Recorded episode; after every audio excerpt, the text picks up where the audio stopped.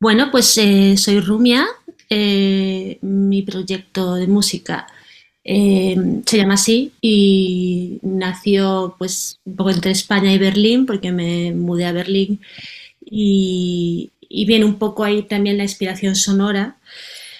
Acabo de sacar mi último disco, que, bueno, mi primer y último disco, mi, debut, mi álbum debut, que se llama Forget Me Not.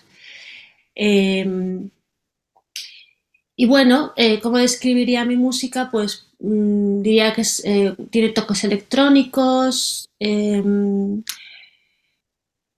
pero también es como muy ambiental, eh, melancólica. mm, sí, se puede ver un poco, pues eso. yo soy gallega, mi lado gallego de la melancolía y mezclado con el ambiente de Berlín. Y eso sería todo, creo. Buenos días. Eh, estamos en una nueva entrevista. En este caso estamos con Rumia, que acaba de presentarse. No estamos en presencial porque, bueno, mm, cosas de la vida. eh, es una entrevista online. Eh, si estuviésemos ahora mismo en una cafetería que nos hubiésemos citado, yo estaría tomando un café. En tu caso, Yo también. Eh, café probablemente con leche de soja. Yo hago parecido. Yo, en mi caso, leche sin lactosa o desnatada. Y estaríamos tomando un café y estaríamos hablando del disco que, que lanzaste hace relativamente poco y que de hecho lo presentaste en Madrid hace unos meses, si no me confundo. Sí, sí, sí, lo presenté hace como do- tres meses, más o menos. Y ahora es en- Dime, dime. No, sí, nada, sí que sí. Eh, tenía que hablarte sobre, sobre el disco, porque claro, si accedemos a tu Spotify, encontramos eh, de la siguiente manera, varios sencillos que han estado asociados al disco y luego eh, Reborn y Next Round eh, catalogados como EP. Pero claro, nos vamos al último disco, al disco presentación, como bien lo has definido, que es el LP, que es Forget Me Now, Forget Not. Y del disco, a mí me llama mucho la atención, y tengo que ser sincero, tres canciones. ¿Vale? Old Sofa es una de ellas, Best Lines es otra, y luego eh, el cierre de los dos últimos temas. Em, que un poco eh, sorprenden dentro de todo lo que es el disco, ¿no? Que el disco que tiene lo que comentabas, las atmósferas más electrónicas. Sí, son como las más, digamos, las más como mm, acústicas, como de rollo de singer-songwriter, ¿no? Como de, de autor, canción de autor. Sí, sí, sí. ¿Te gusta? sorpre- Es que no, es que el disco me parece un discazo, sobre todo tenía que preguntar, tengo muchas preguntas que hacer sobre la producción del disco, por todos los espacios conseguidos, todas las capas, todo el aire que queda entre las partes instrumentales que están perfectamente eh, formadas y está tu voz y luego notas como una capa de aire en la parte instrumental, pero bien hecho, o sea, no es un disco, no, se intenta buscar un efecto, no, se ha logrado el efecto, o sea, pero luego ves la parte más instrumental de otras partes que dices tú. Ostras, es que el toque que le da, ¿no? Si fuese un guiso, el toque a lo mejor de dulce, de picante, de, de algo es latente y es como ese extra que le hacía falta para decir, wow. No sé, es- me llama mucho, mucho la atención la forma de conjugar eh, sonidos más electrónicos con sonidos más eh, orgánicos. Qué guay, qué bien, gracias, me alegro. Ese era el objetivo. ¿Y cómo fue para ti? O sea, ¿cuándo empezaste a trabajar en este disco? ¿Cómo fue empezar a trabajar en el disco? Pues empecé a trabajar em, como la segunda parte de la pandemia, digamos. O sea, como, eh, sí, finales del 2021. Ujú. No, perdona, de finales del 2020, principios del 2021, si no me equivoco. Ay, estoy intentando, ay, por Dios, estos últimos años han Es sido... que la, la pandemia, es que la pandemia ha tenido como, en- por lo menos aquí ha tenido tres fases, ¿no? Ha sido la fase de, bueno, veremos a ver qué pasa, luego la fase de, ay Dios mío, que nos junta el pánico, nos van a encerrar, y luego la fase de, no, no, ya nos dejan salir un ratito, pero un Es ratito. que, claro, como estaba en Alemania, las fases eran un poco diferentes, pero yo diría que fue, o sea, lo hice a finales del 2000, empecé a finales del 2020, principios del 2021, bueno, supongo. Estos últimos años se me mezclan mucho en la mente. Eh, pero sí, estaba encerrada. O sea, en Berlín sí que podíamos salir, eh, pasear, nada más, ¿sabes? O sea, no era nada de contacto con otras personas, pero bueno, podía salir a la calle, pero la mayoría del tiempo estaba en casa. Y, realmente yo me fui a Berlín para estudiar música, entonces eh, lo hice como parte de mi, de mi proyecto de final de, de, carrera. Al estar en casa, pues me parecía lo más adecuado, ¿no? Digamos, lo que yo podía tener acceso a hacer. Entonces, pues le, eso, quería hacer mi primer álbum y me pareció el momento adecuado y, y, y obviamente tenía mucho tiempo. y yo creo que la melancolía también del álbum, porque creo que está muy presente, también viene de, de, de eso, de estar en casa y tener mucho tiempo para, para pensar y un poco en el pasado, ¿no? Y en, en cómo ha sido la vida. Y surgió ahí, sí. Imagino que con una tarjeta de sonido, ¿no? Y, y, el ordenador y a lo mejor un teclado pad para empezar a producir. Sí, exacto, es lo que tengo, lo, o sea, lo que tenía acceso en mi, mi, estudio, pero vamos, en una habitación, eso, tarjeta de sonido, teclados, las guitarras, un micrófono y ya está. Tenía que preguntarte, porque, mm, y eso es una pregunta un poco más de miscelánea, pero para que la gente lo entienda. O sea, ¿te vas a Alemania a estudiar música?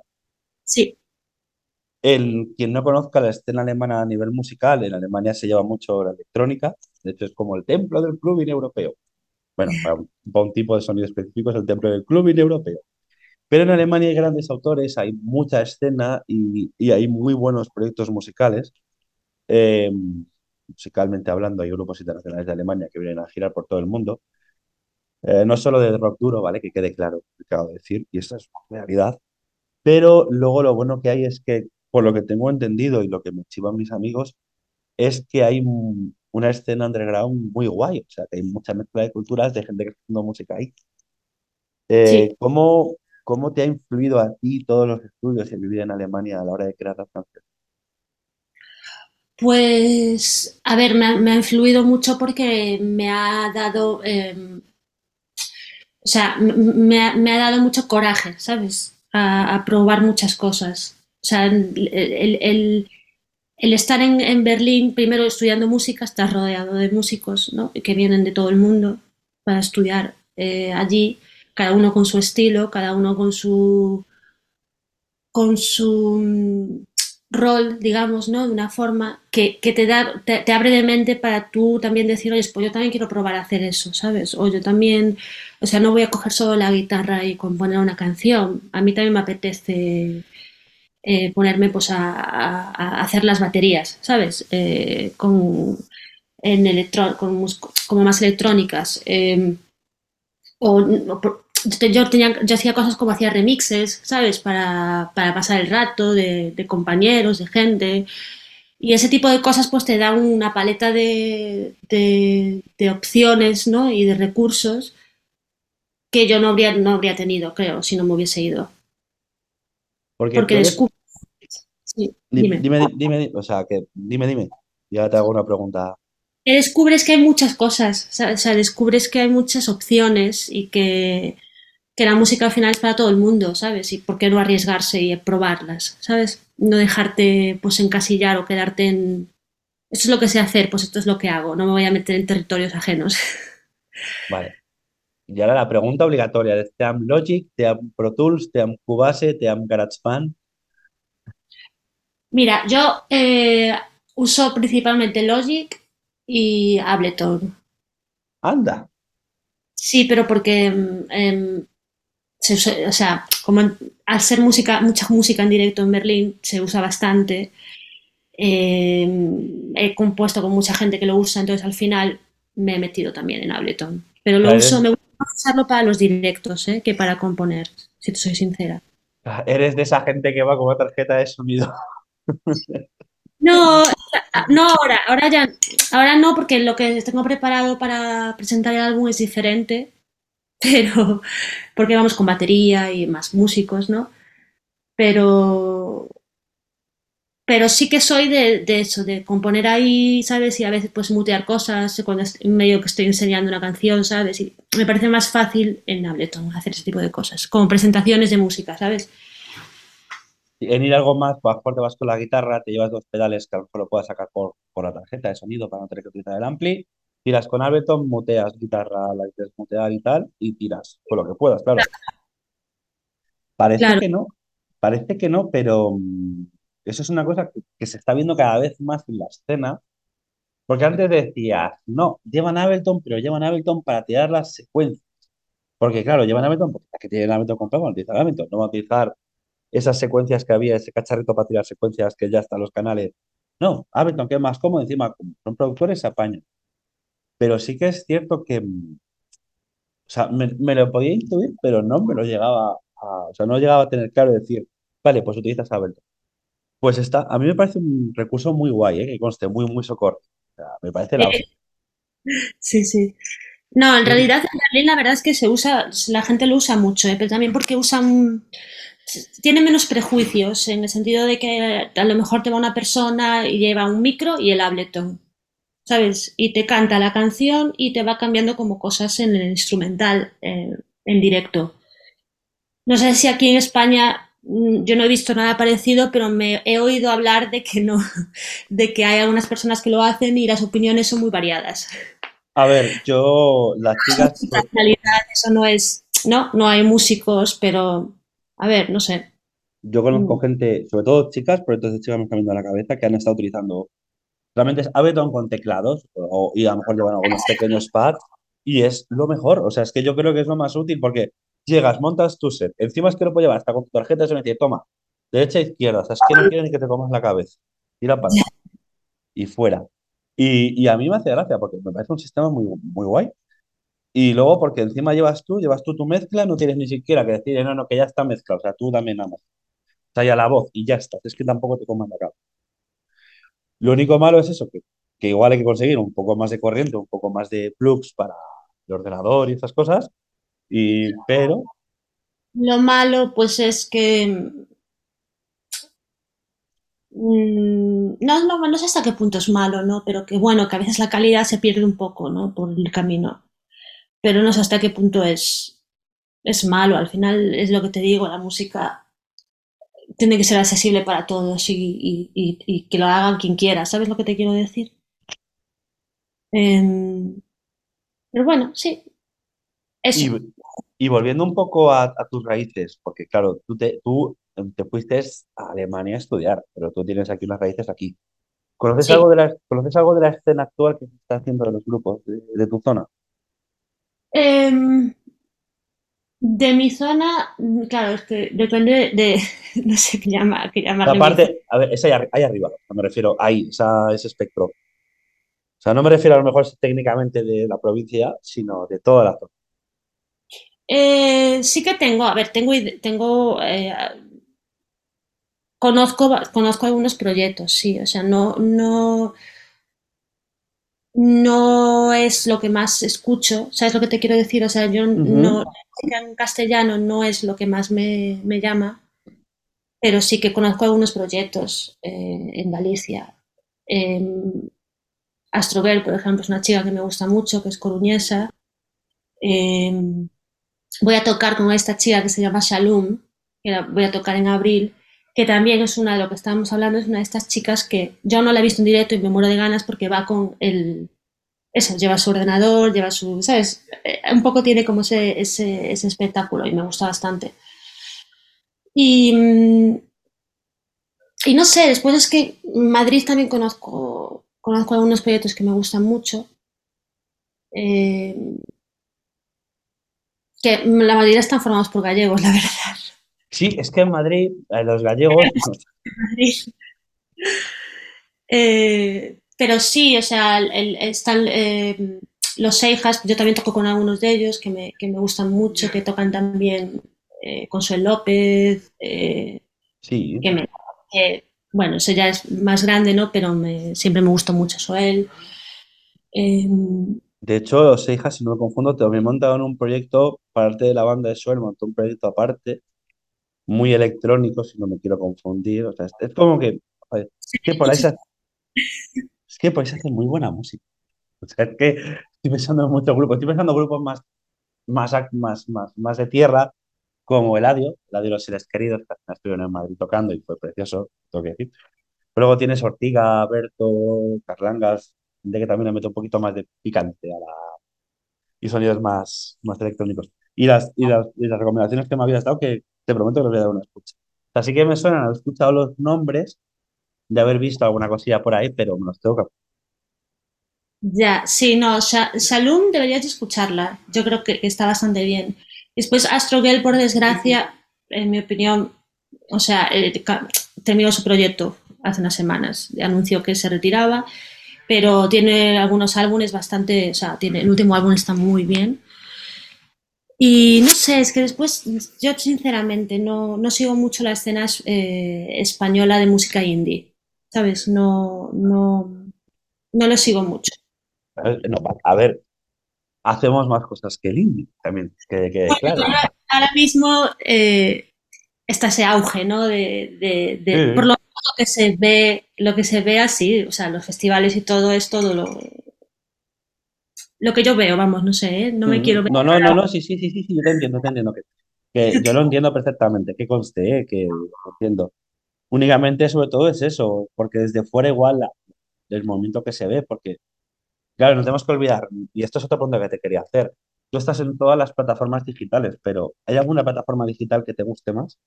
¿O que hayas con el tiempo adquirido eh, más amor por esa plataforma para escuchar? No creo que haya adquirido mucho amor, pero Spotify, pero no creo que le tenga mucho amor y cariño. Spotify porque tienes todo. Sí, básicamente, porque eh, digamos, a lo mejor es por costumbre, ¿sabes? Ya, porque es por lo que siempre, por donde siempre he escuchado, pero siendo músico, ¿no? Tampoco le puedes tener mucho cariño. No, yo lo digo Porque, porque... Di- Dime, dime, dime. no, porque tampoco es que ellos se porten muy bien con los músicos, ¿no? Pero bueno.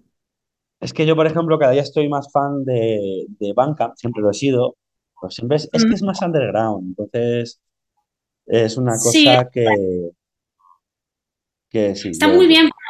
Yo sabes lo que uso Bandcamp mucho cuando quiero dar un concierto eh, y quiero buscar grupos que toquen por la zona. Uso mucho Bandcamp para eso. Ban- Bandcamp y Songkick eh, son las dos plataformas perfectas para eso, ¿cierto? Sí. Que por cierto, eh, yo recomiendo que la escuchéis en Spotify, abajo en la descripción del podcast, que estará en Spotify, por podcast, de Spotify, Deezer, Apple y iVoox. O sea, no sé por dónde vais a escuchar esto, pero va a estar en esas plataformas, entre otras. Eh, os recomiendo que sigáis sus redes y que sigáis su Spotify. Y creo, si no me confundo, si está en un sitio, tiene que estar en el otro.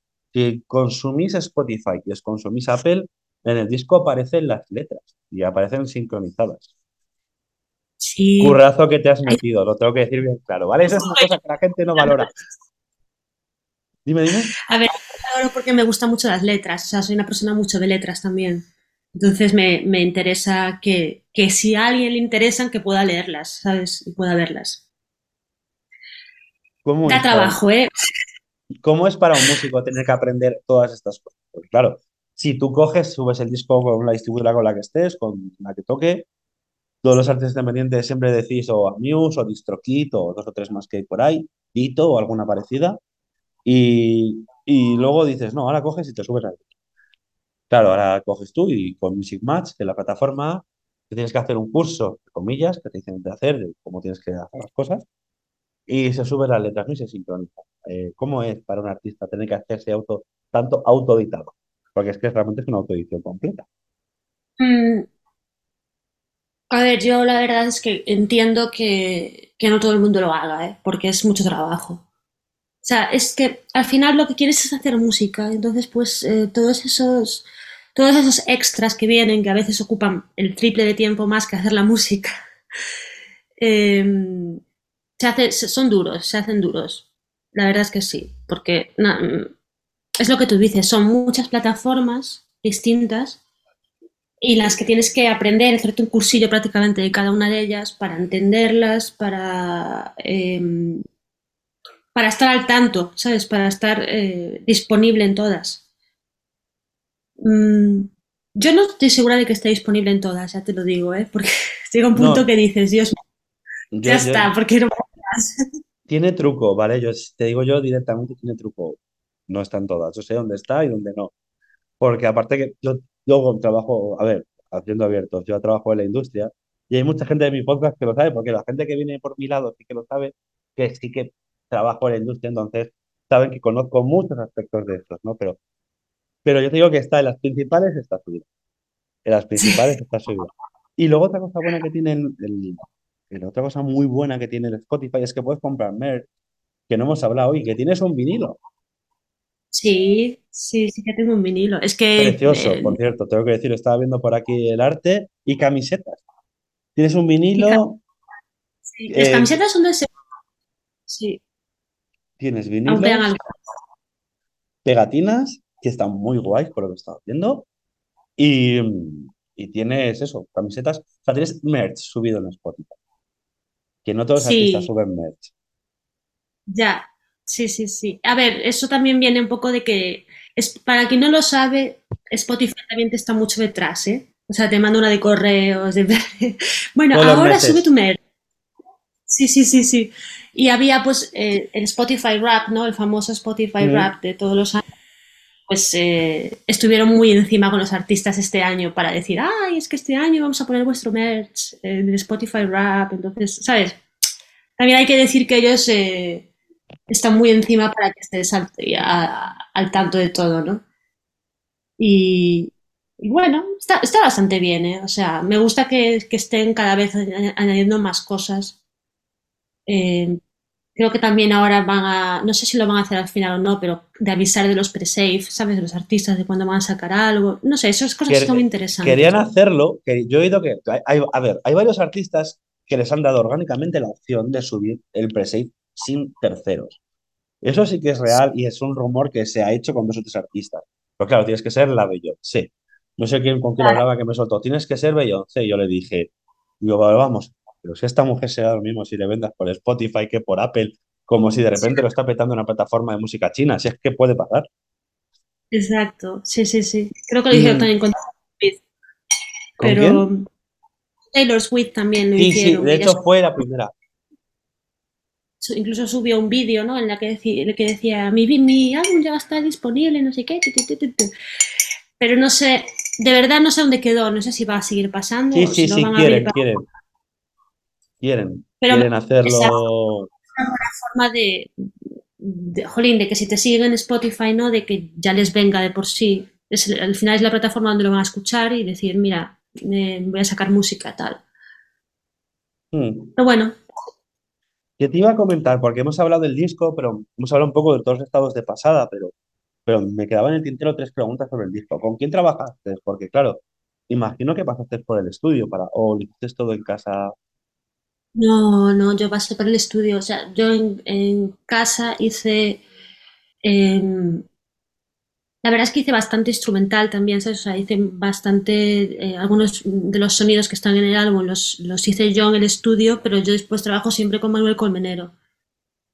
Eh, entonces, eh, básicamente, le, mando las le mandé las canciones y después él con mi proyecto de Logic, pues iba sacando lo que, lo que, lo que quedaba o después refinando sonidos.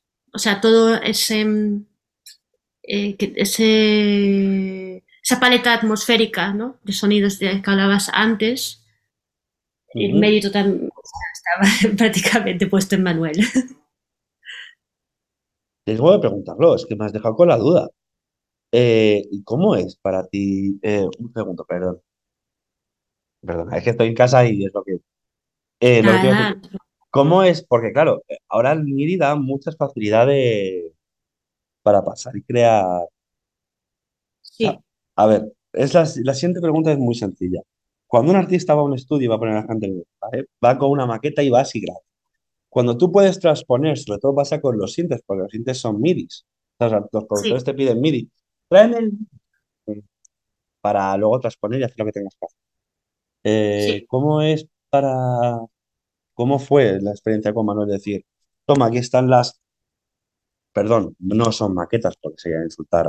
trabajo en un local, pero, o sea, en casa, pero, y más en este caso, pero tú vas con el- las maquetas o con la versión de casa hecha de, la, de las canciones y le dices a Sí, Manuel, bueno, ahora es el momento de, de tirar para, ¿no? Y entiendo que él ya iba a estar conociendo todo, que él tú y él ya estabais hablando, que él había escuchado las canciones, que había visto los proyectos abiertos, que te ha dicho corta aquí, mete aquí, eh, te ¿no? cuento, sí, te cuento des- así un poco pues el proceso, ¿no? Yo lo que hago es, eh, hago las demos, ¿no? Compongo las canciones y Manuel siempre, en este caso con Manuel, eh, siempre, él siempre quiere más canciones de las que vas a tener en álbum. O sea, yo, por ejemplo, si saco Ujú. 11 canciones, le pongo 30 canciones.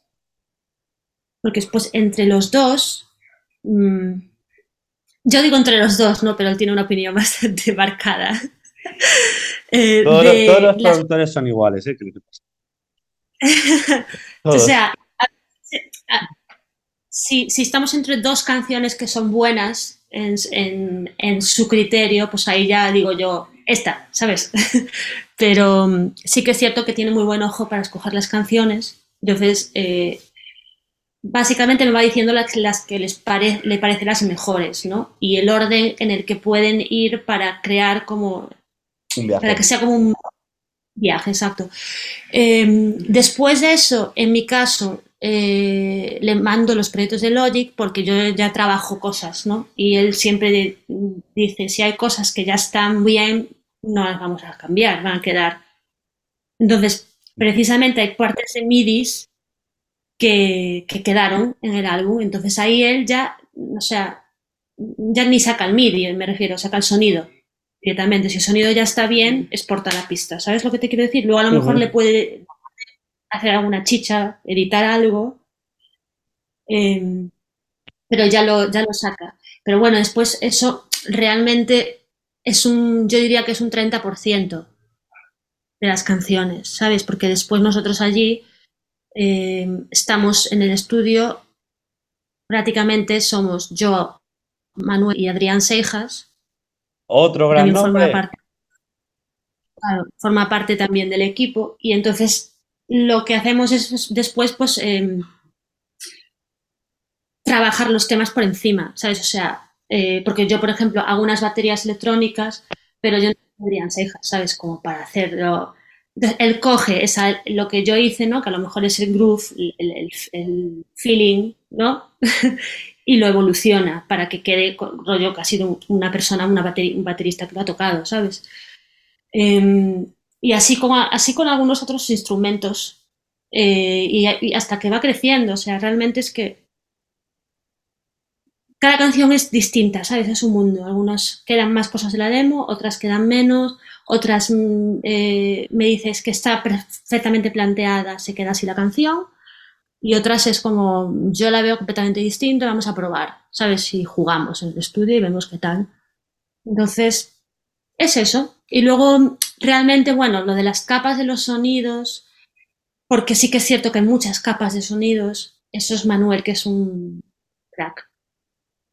O sea, Yo te digo, eso, el disco es. O sea, yo, eh, hay cosas que, mm, gracias a Dios, y estoy muy contenta de poder estar aprendiéndolas viéndolo a él, pero que me fascinan, ¿sabes? Que son cosas como rollo, es que aquí lo que nos falta es un paz que hace de colchón, que no está, o sea, que está, pero que nadie sabe que está. Eh, ¿sabes? Digo yo, Dios mío, madre del amor hermoso. Eh, ¿Dónde fuimos a buscar? O sea, ¿dónde hay un paz que se esté pero que no esté? ¿Sabes? Ese tipo de cosas. Eso es Manuel. y de repente dices esto, espera un momento.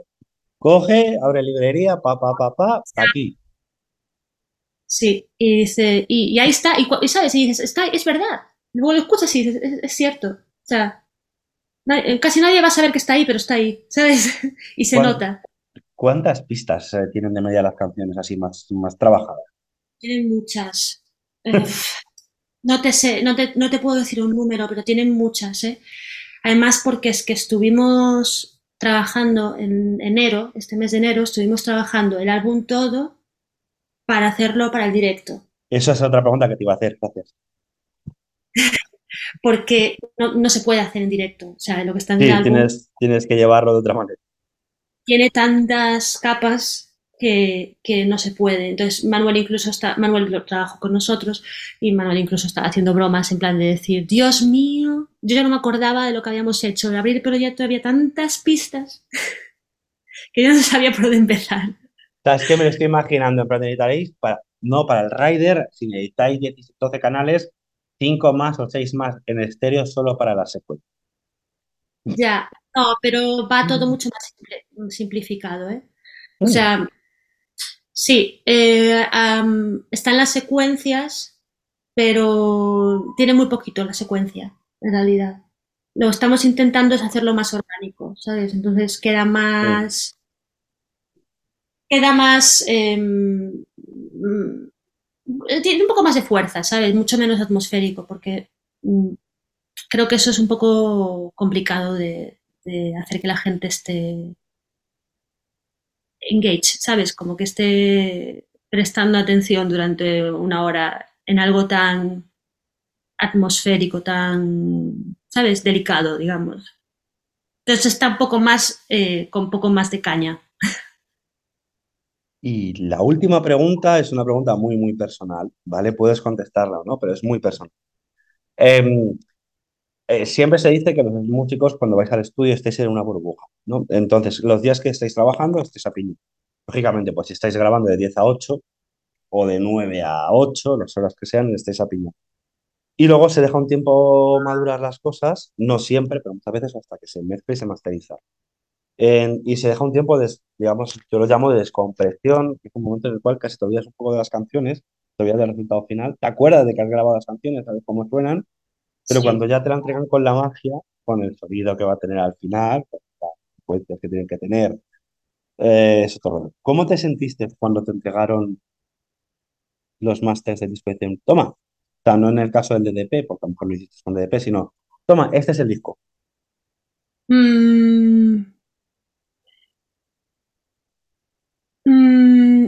Es que me gustaría hacerte una respuesta súper eh, bonita, ¿sabes?